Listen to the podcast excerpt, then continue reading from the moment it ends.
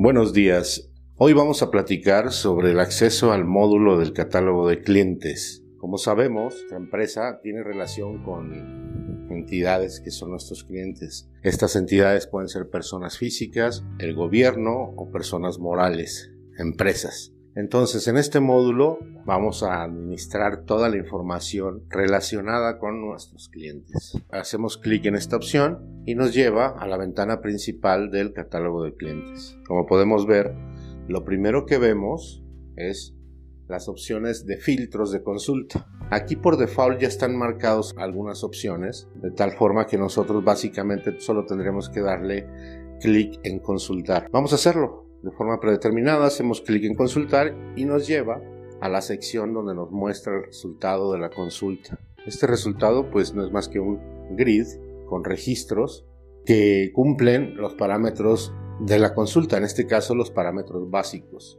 Nosotros podemos seleccionar un cliente, darle doble clic o darle clic en editar y nos lleva a otra ventana donde nos muestra todo el detalle de ese cliente.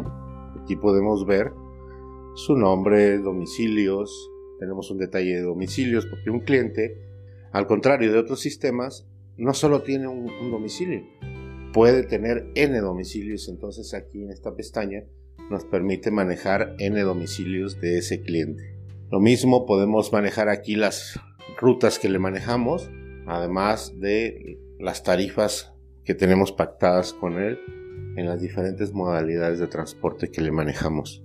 Bien, a grandes rasgos, el módulo del catálogo de clientes, después haremos un curso detallado para el manejo de este módulo, que es registrar nuevos clientes, suspenderles las ventas, agregarle rutas, eh, agregar tarifas, lo cual nos permita realmente administrar toda la información de nuestro cliente. Les agradezco mucho su presencia en este tutorial y hasta la próxima.